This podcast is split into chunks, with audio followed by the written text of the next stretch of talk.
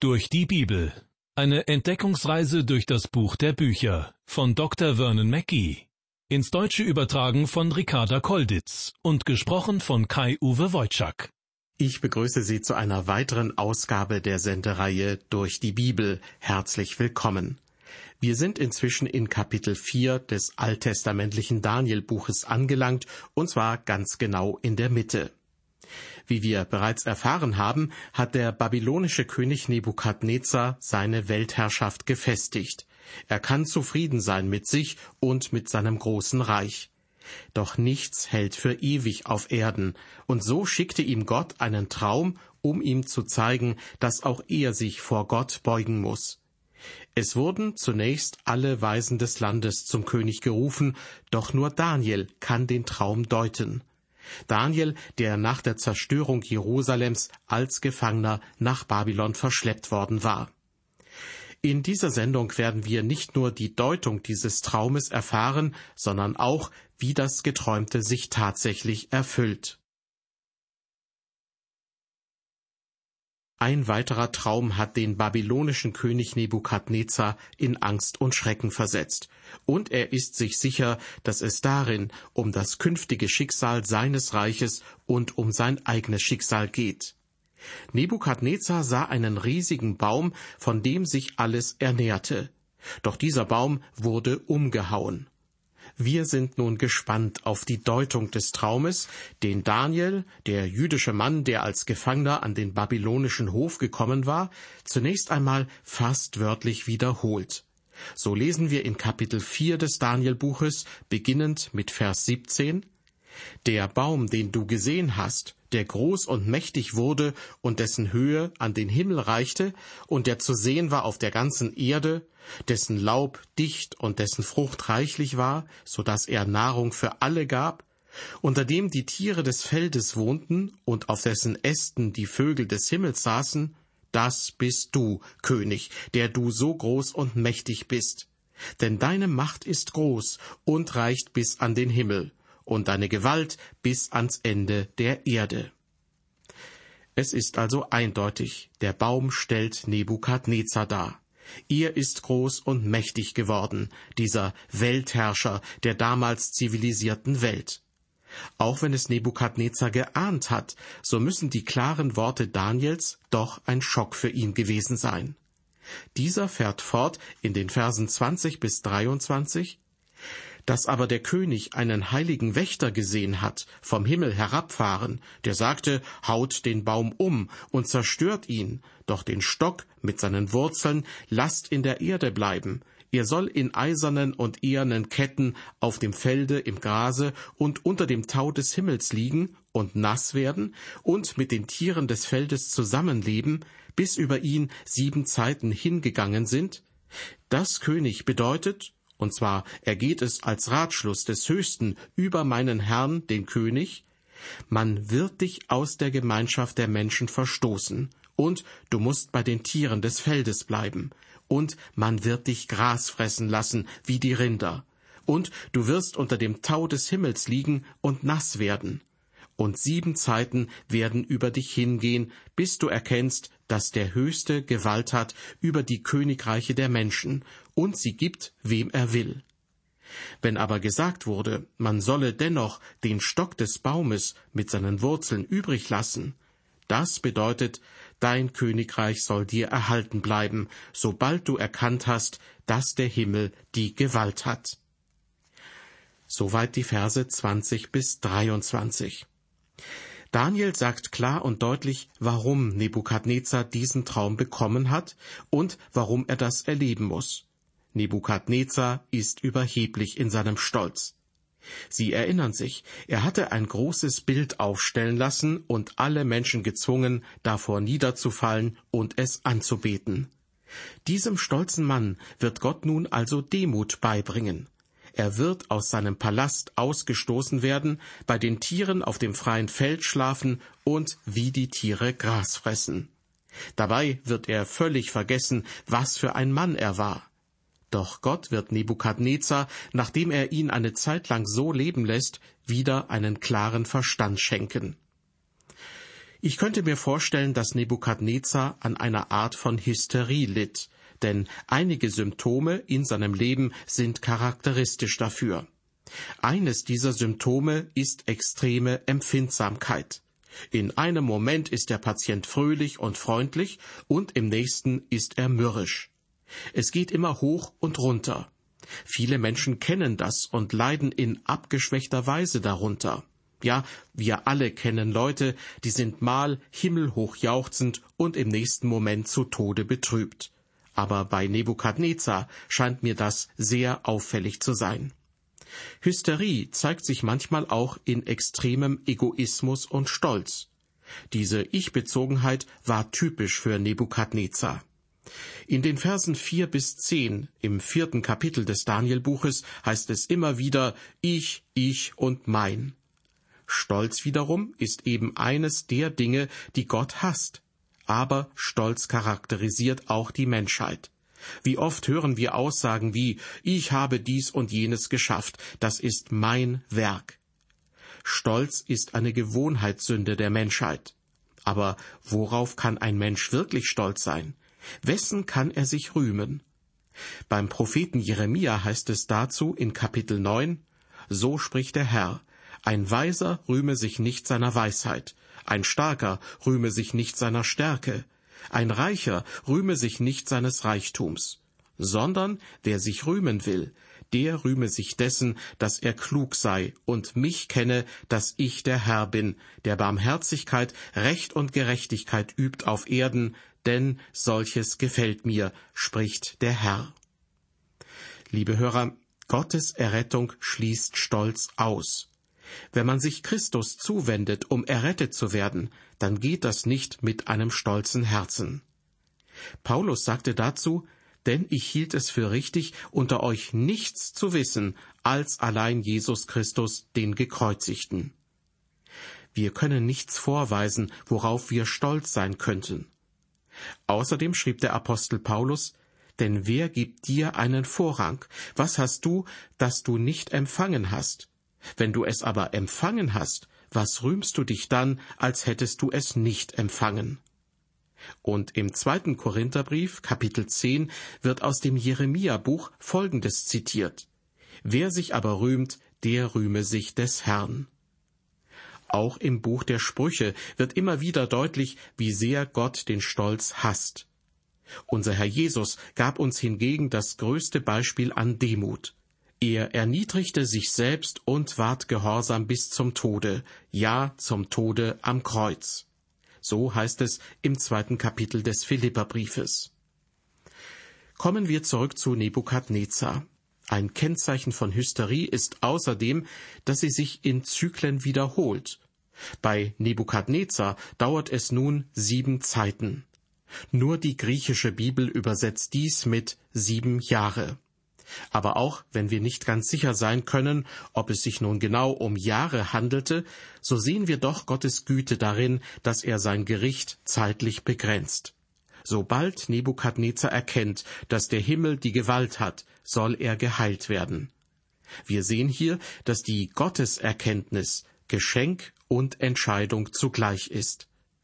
Gott will als Gott erkannt und geliebt sein, doch ein Mensch kann sich auch gegen diese Erkenntnis von Gott abwenden.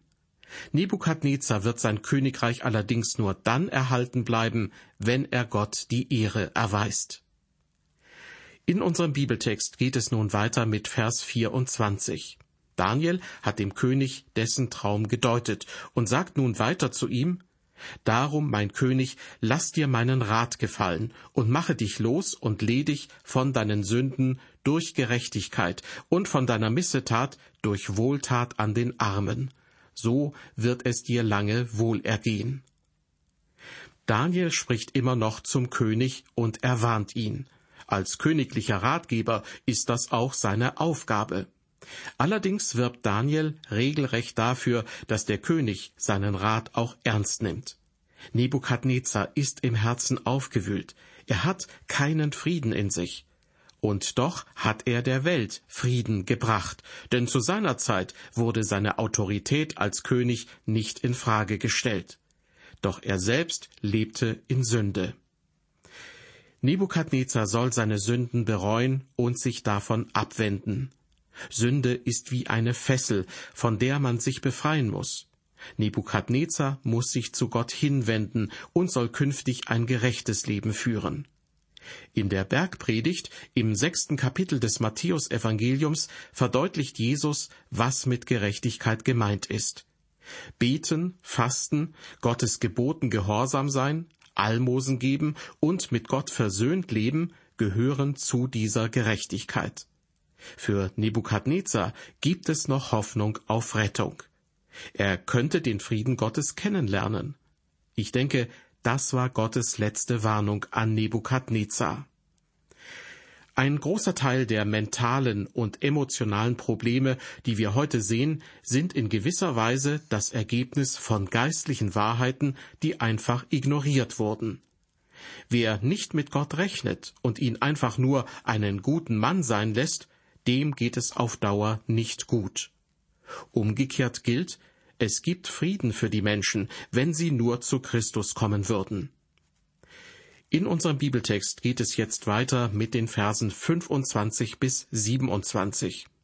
Dort wird in Bezugnahme auf die Deutung seines Traumes berichtet, dies alles widerfuhr dem König Nebukadnezar.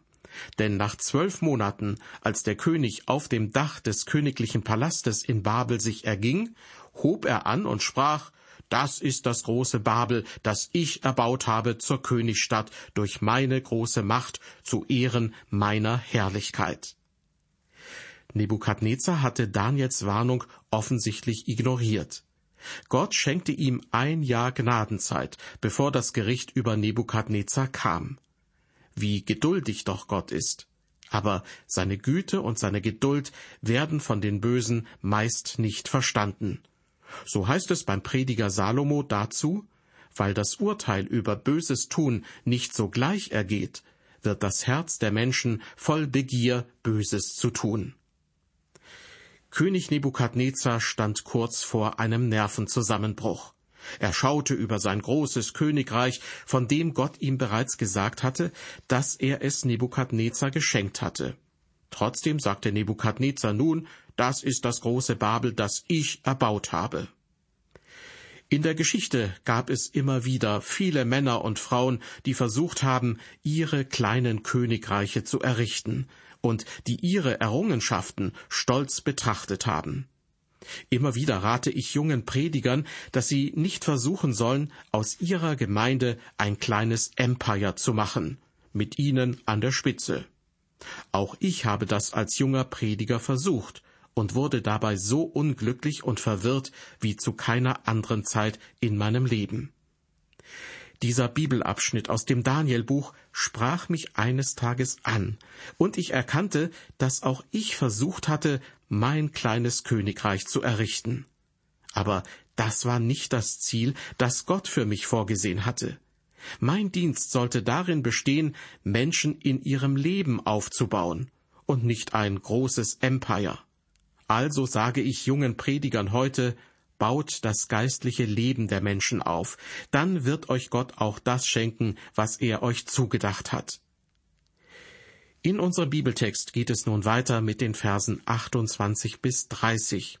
Hier wird geschildert, was passiert, nachdem König Nebukadnezar auf dem Dach des königlichen Palastes ausgerufen hat, das ist das große Babel, das ich erbaut habe zur Königsstadt durch meine große Macht zu Ehren meiner Herrlichkeit. Ehe noch der König diese Worte ausgeredet hatte, kam eine Stimme vom Himmel. Dir, König Nebukadnezar, wird gesagt, dein Königreich ist dir genommen, man wird dich aus der Gemeinschaft der Menschen verstoßen, und du sollst bei den Tieren des Feldes bleiben. Gras wird man dich fressen lassen, wie die Rinder, und sieben Zeiten sollen hingehen, bis du erkennst, dass der Höchste Gewalt hat über die Königreiche der Menschen, und sie gibt, wem er will. Im gleichen Augenblick wurde das Wort erfüllt an Nebukadnezar, und er wurde verstoßen aus der Gemeinschaft der Menschen, und er fraß Gras wie die Rinder, und sein Leib lag unter dem Tau des Himmels und wurde nass, bis sein Haar wuchs so groß wie Adlerfedern und seine Nägel wie Vogelklauen wurden. Soweit die Verse 28 bis 30. Gott kümmert sich persönlich um Nebukadnezar, der nun seinen Palast verlassen und in der freien Natur leben muss. Vernunft und menschliche Denkfähigkeit sind aus ihm entwichen. Sein Königreich wird ihm entrissen. Zu jener Zeit wurden geistig kranke Menschen aus der Gemeinschaft ausgeschlossen. Eine ärztliche Behandlung gab es nicht. Unter normalen Umständen wäre es Nebukadnezar nicht möglich gewesen, jemals wieder auf den Thron zu kommen. Doch Gott hatte versprochen, dass er ihn wieder als König einsetzen würde, nachdem Nebukadnezar seine Lektion gelernt hätte. Die Geschichtsschreibung bestätigt dieses Ereignis im Leben Nebukadnezars. Der römisch-jüdische Geschichtsschreiber Josephus schreibt dem babylonischen Historiker Berosus eine Aussage zu, die auf eine Geisteskrankheit Nebukadnezars vor seinem Tode hinweist. In unserem Bibeltext heißt es weiter ab Vers 31, Nach dieser Zeit hob ich, Nebukadnezar, meine Augen auf zum Himmel, und mein Verstand kam mir wieder, und ich lobte den Höchsten. Ich pries und ehrte den, der ewig lebt, dessen Gewalt ewig ist und dessen Reich für und für wert, gegen den alle, die auf Erden wohnen, für nichts zu rechnen sind. Er macht's, wie er will, mit den Mächtigen im Himmel und mit denen, die auf Erden wohnen. Und niemand kann seiner Hand wehren, noch zu ihm sagen, was machst du? Zur selben Zeit kehrte mein Verstand zu mir zurück, und meine Herrlichkeit und mein Glanz kamen wieder an mich zur Ehre meines Königreichs. Und meine Räte und Mächtigen suchten mich auf, und ich wurde wieder über mein Königreich eingesetzt und gewann noch größere Herrlichkeit. Soweit die Verse 31 bis 33. Nebukadnezar hat jetzt gelernt, dass Gott das Universum kontrolliert und die Zügel in der Hand hält. Nun kann Nebukadnezar alle Dinge annehmen, die ihm von Gott zugedacht sind, und er unterwirft sein stolzes Leben dem Willen Gottes. Das müssen auch heute viele Christen noch tun. In Vers 34 erfahren wir, dass Nebukadnezar nun endlich Gott die Ehre gibt. Er spricht, Darum lobe und ehre und preise ich, Nebukadnezar, den König des Himmels, denn all sein Tun ist Wahrheit, und seine Wege sind recht, und wer stolz ist, den kann er demütigen. Nebukadnezars Verstand wurde wieder hergestellt. Er hat Gottes Gnadenangebot angenommen und sich Gott zugewandt. Er hat Heilung und neues Leben erfahren. Dafür ist er Gott sehr dankbar. Seine Aussage, all sein Tun ist Wahrheit, diese Aussage bedeutet, dass Gott sein angekündigtes Wort auch erfüllt. Wort und Handeln stimmen bei Gott vollkommen überein. Auch die Position als König von Babylon wurde Nebukadnezar wiedergegeben, und seine Beamten und Räte kamen wieder zu ihm. Damit wurde auch offiziell seine Heilung bestätigt. Während seiner langen Zeit der Abwesenheit war das Königreich nicht zusammengebrochen. Nun wurde es noch herrlicher und mächtiger, denn Nebukadnezar kannte nun den lebendigen und wahren Gott. In einem Traum wurde es ihm vorausgesagt, und tatsächlich hat sich Gottes Wort an dem babylonischen König Nebukadnezar erfüllt. Er verlor seinen Verstand und wurde aus der menschlichen Gesellschaft ausgestoßen. Doch nach einer langen Zeit kehrte sein Verstand zurück, und er wurde wieder als König eingesetzt. Ja, der stolze Nebukadnezar wurde gedemütigt an Leib und Geist. Die Demütigen und Glaubenden werden gerettet, aber die Stolzen und Hochmütigen werden von Gottes Gericht nicht verschont. Ob Nebukadnezar sich wirklich bekehrt hat, wissen wir nicht mit Sicherheit, aber er selbst steht auch nicht im Mittelpunkt, sondern Gottes Handeln. Gott ist barmherzig und warnt rechtzeitig, doch wer die Warnung ignoriert, den trifft das Gericht. Darüber hinaus haben wir jedoch festgestellt, Gott kümmert sich sogar um die Heiden. Das war eine weitere Folge aus der Sendereihe durch die Bibel. Ich bedanke mich bei Ihnen fürs Zuhören. Bis zum nächsten Mal ein herzliches Gott befohlen.